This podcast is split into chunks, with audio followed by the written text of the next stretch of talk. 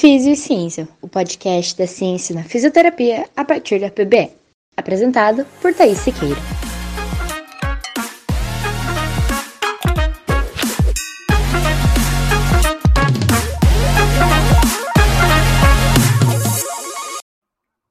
Olá, seja bem-vindo ao podcast Físio e Ciência.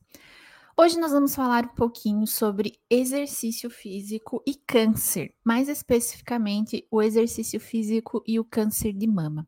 Então é muito comum que os pacientes diagnosticados com câncer, com algum tipo de câncer, mas aqui eu vou focar no câncer de mama, que é algo com que eu trabalho, esses pacientes eles não realizem exercício físico ou antes do diagnóstico, já que a gente tem uma grande parcela da população que é inativa fisicamente, ou após o diagnóstico, por devido há diversas barreiras relacionadas ao tratamento que podem dificultar a prática do exercício físico. E aí esses pacientes, eles chegam para os profissionais de saúde e o que normalmente eles ouvem, e não é ruim, é importante que os profissionais falem, é que eles precisam se exercitar, porque o exercício físico é comprovadamente uma terapêutica eficaz para redução de risco de recidiva da doença, morte pela doença e até de outras doenças além do câncer. Acontece que apenas falar para os pacientes que eles precisam se exercitar não parece ser o suficiente para fazer com que essas pacientes continuem se exercitando.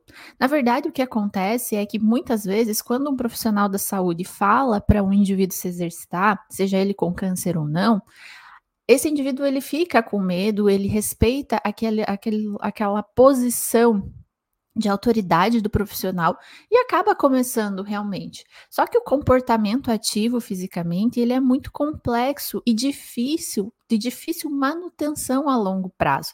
A gente sabe, nós também temos essa dificuldade.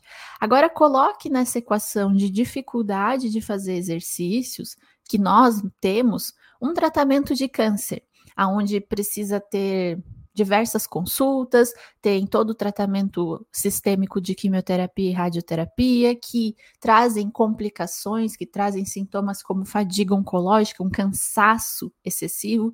Então, tudo isso vai dificultar com que esses pacientes que têm câncer mantenham esse comportamento ativo a longo prazo. E aí o que a gente observa é que os profissionais de saúde, eles têm uma falta de conhecimento sobre os exercícios físicos voltados às necessidades individuais nas diferentes fases de sobrevivência ao câncer de mama. Então a gente prescreve, a gente fala para os nossos pacientes que é importante que eles façam, mas a gente não consegue de alguma forma motivar, ajudar para que eles, dentro de cada situação individual de cada paciente, para que esses pacientes consigam manter esse comportamento ativo. Então, é importante que os pacientes, principalmente as pacientes de mama, saibam que o exercício físico após o diagnóstico reduz a taxa de mortalidade específica. Então, tem uma revisão sistemática que saiu em 2022 que mostrou que para o câncer de mama, o exercício físico reduz a chance de morte por câncer de mama em 37%. Isso é quase é, isso é um terço, né? É muita coisa, 37% de redução. Então é um dado importante. Além disso, é importante que essas pacientes elas saibam que além de reduzir a taxa por mortalidade específica pelo câncer de mama, o exercício físico após o diagnóstico reduz em 39% a taxa de mortalidade por todas as causas. Porque a gente precisa pensar que essa mulher que tem câncer de mama, ela pode ter outras doenças crônicas não transmissíveis, que não o câncer, que também podem levar a óbito. Então é importante que elas entendam que o exercício vai ser para prevenir o maior medo delas, que é morrer por câncer, mas também de morrer por outras causas. Além disso, o exercício físico ele previne para todos nós que tenhamos câncer, né? Então eu acho que são dois, são duas informações muito importantes para que essas pacientes e para que a população em geral comece a entender a importância de a gente se movimentar. Mas quando a gente pensa em taxas tão robustas como 37% e 39% de redução de taxa de mortalidade, a gente imagina que a partir do momento que essas pacientes souberem dessa informação, elas vão fazer os exercícios. E a verdade é que o que a gente observa na literatura é que a maioria das pessoas que vive com ou além do câncer não são regularmente ativas, com estimativas que variam de 10 até 20% das sobreviventes que atendem às recomendações de atividade física. Então, 10% das sobreviventes, 10% até 20% das mulheres que têm diagnóstico de câncer de mama realmente fazem exercício, mesmo nós observando taxas tão altas de benefícios nessa prática. E aí a gente precisa entender por que, mesmo conhecendo essas informações, as sobreviventes não fazem exercício. E aí é que entra as dificuldades, né? A gente observa a dificuldade delas aderirem ao comportamento, começarem, né, na adesão. E isso é uma dificuldade porque, em geral, às vezes essas mulheres têm questões físicas, como eu falei, da fadiga oncológica, que é um cansaço extremo que faz com que elas não consigam começar a fazer, se exercitar. Elas podem ter questões sociais porque possuem filhos, porque trabalham, porque não têm acesso a algo que realmente seja a um, um, local de prática de exercício físico adequada, porque não tem conhecimento. Então, são questões que vão dificultar na adesão e elas começarem esse comportamento. Mas também existem questões que vão dificultar na aderência, que é manter na, a manutenção desse comportamento. E aí também estão relacionadas tanto com o tratamento quanto com questões sociais, econômicas, mas a gente precisa pensar também em questões psicológicas, já que o diagnóstico de um câncer está diretamente relacionado a sintomas psicológicos como estresse, ansiedade e depressão. E esse tipo de, de sintoma pode dificultar a manutenção do comportamento ativo, assim como dificulta para pessoas que não possuem o câncer. Então, é importante que, para entender esse fenômeno, a gente leve em conta esses fatores fisiológicos, ambientais e sociais e observe quais são as barreiras, o que, que dificulta para essas mulheres começarem um comportamento ativo fisicamente e manterem esse comportamento ativo fisicamente. O que os estudos realmente nos trazem é que a fadiga oncológica, os desconfortos e incapacidades decorrentes do tratamento, como por exemplo as pacientes de mama costumam ter repercussões importantes na, no membro superior do mesmo lado da cirurgia, e isso pode dificultar com que elas comecem uma atividade física por dor, por restrição de amplitude de movimento, e ainda a falta de motivação, que é algo que não é exclusivo das sobreviventes ao câncer de mama, mas que é importante a gente falar como um todo. E aqui, gente, é importante que a gente entenda que motivação é um motivo para a ação nem sempre essas pacientes vão estar fazendo algo motivadas e felizes. Motivação não é sinônimo de felicidade e de empolgação, mas sim de uma razão para que você vá fazer aquilo e que te mantenha naquele comportamento. E dentro das motivações, a gente tem alguns tipos que são importantes de se falar. Então, a gente tem motivações mais externas, que para a gente trazer para essas pacientes de mama poderia ser, por exemplo, o fisioterapeuta ou o médico, o mastologista, o oncologista falar para ela que é importante, que reduz taxa de mortalidade, que reduz é, recidiva de doença. Então, essa é uma motivação externa, algo externo a ela que vai fazer com que ela se, com que ela comece a cumprir essa, essas recomendações. Mas a melhor forma de manter essas mulheres realmente ativas fisicamente é que elas consigam sentir uma motivação interna, uma motivação intrínseca, que está relacionado muito com sensações de prazer durante a prática de atividade física, de exercício, na verdade. Então, é, por que, que a gente precisa pensar nessa questão de prazer? Porque não é a gente definir, nós como profissionais, o tipo de exercício que essa mulher vai fazer, quando, como, sem ter uma decisão compartilhada, ao ponto de aquela mulher ir lá fazer o exercício que a gente prescreveu, porque a gente viu na literatura que é o melhor para ela, mas que não traz prazer que ela não se sente bem. Então, dificilmente, se ela não sentir um prazer, uma sensação de bem-estar, uma sensação de, de melhora física, psicológica emocional durante e após o exercício, dificilmente ela irá manter esse comportamento ativo. E aí, dentro disso, nós, como profissionais, precisamos tentar suprir uma recomendação da literatura para ajudar essas pacientes a aderirem ao comportamento ativo, suprir as necessidades psicológicas básicas, né? Então, para quem não sabe, a gente tem necessidades fisiológicas básicas, que é comer, dormir, urinar, defecar. E a gente tem também necessidades psicológicas básicas. A gente precisa ter algumas coisas psicológicas, algumas características psicológicas para que a gente sobreviva nesse mundo, né? Então, algumas teorias mostram três necessidades psicológicas básicas: autonomia, o vínculo e a competência. A autonomia é essa percepção de escolha, então é, o quanto o meu indivíduo, a minha paciente de mama, ela consegue ter escolha. E se a gente pensar que o período do tratamento da mama é um período extremamente difícil para a mulher, porque ela perde muito o controle e o senso de autonomia dentro da vida dela, porque tudo é definido por profissionais de saúde.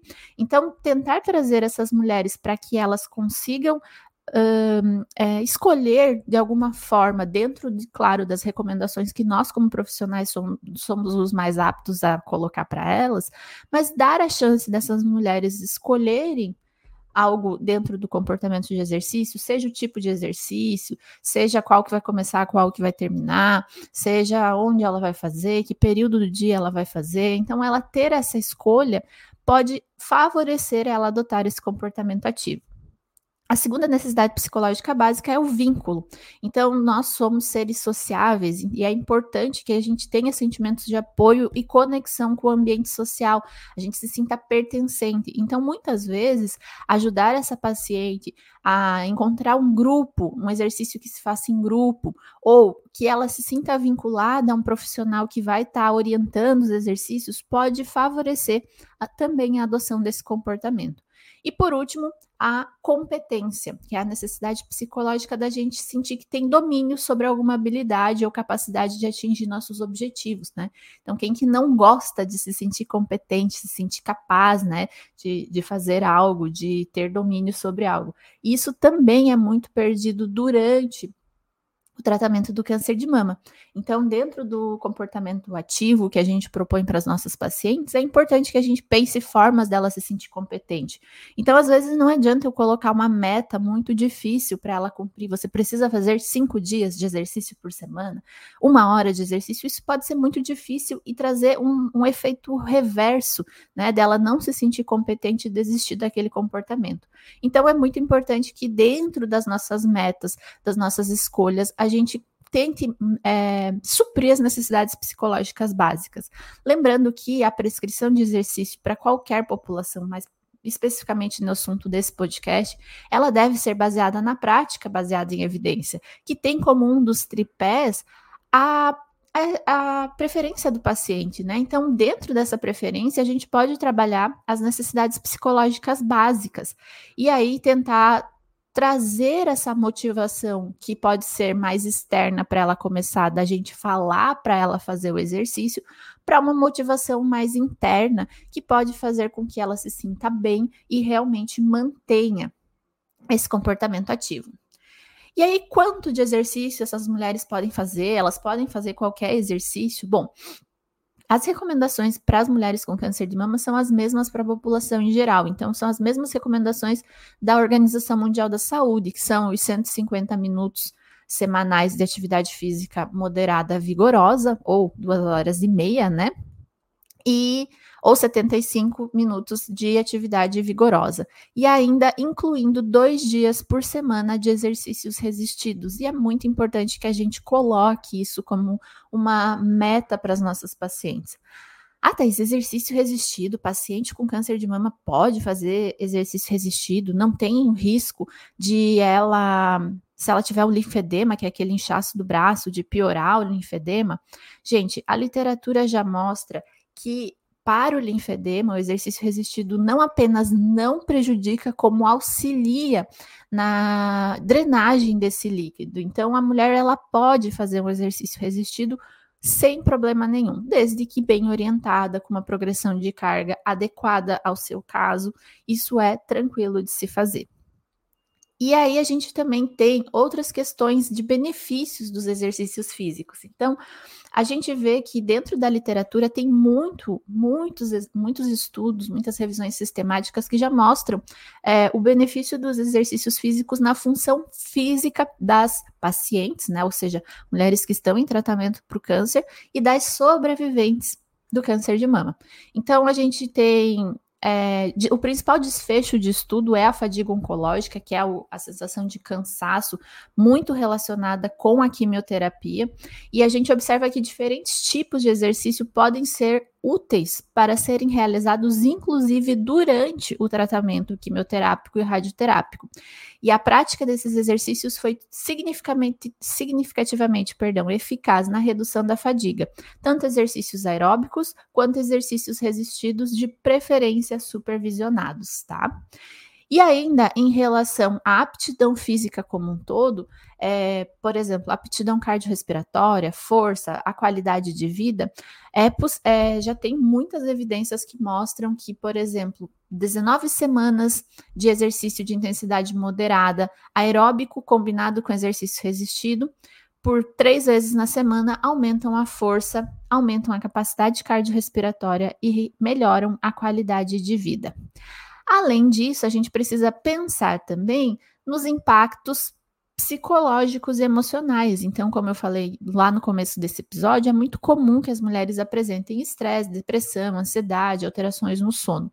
E o exercício físico também vai trazer benefícios para esses desfechos psicológicos ruins que podem ser decorrentes do tratamento, ou seja, vai melhorar a saúde mental, tanto por causar uma sensação de empoderamento, uma sensação de domínio sobre a doença, quanto para melhorar o humor e a socialização, como também por distrações, né? A mulher ela para de pensar um pouco nos, apenas no tratamento, ela vai socializar com outras pessoas, além de efeitos relacionados aos, aos meca além de efeitos relacionados aos mecanismos é, cerebrais neurológicos que vão influenciar nos desfechos psicológicos. Então, é muito importante que a gente consiga ajudar essas mulheres a fazer exercício, manter esse comportamento ativo e que os profissionais entendam que é muito mais complexo do que apenas falar para que pacientes com câncer de mama façam exercício. A gente precisa entender o comportamento ativo, a gente precisa entender as barreiras que cada mulher vai viver durante aquele período e após ele, e dentro disso tentar encaixar, suprindo de preferência as necessidades psicológicas básicas, uma atividade física, um exercício que vá realmente trazer benefícios tá bom? Então, por hoje é isso, pessoal. Um beijo e até semana que vem.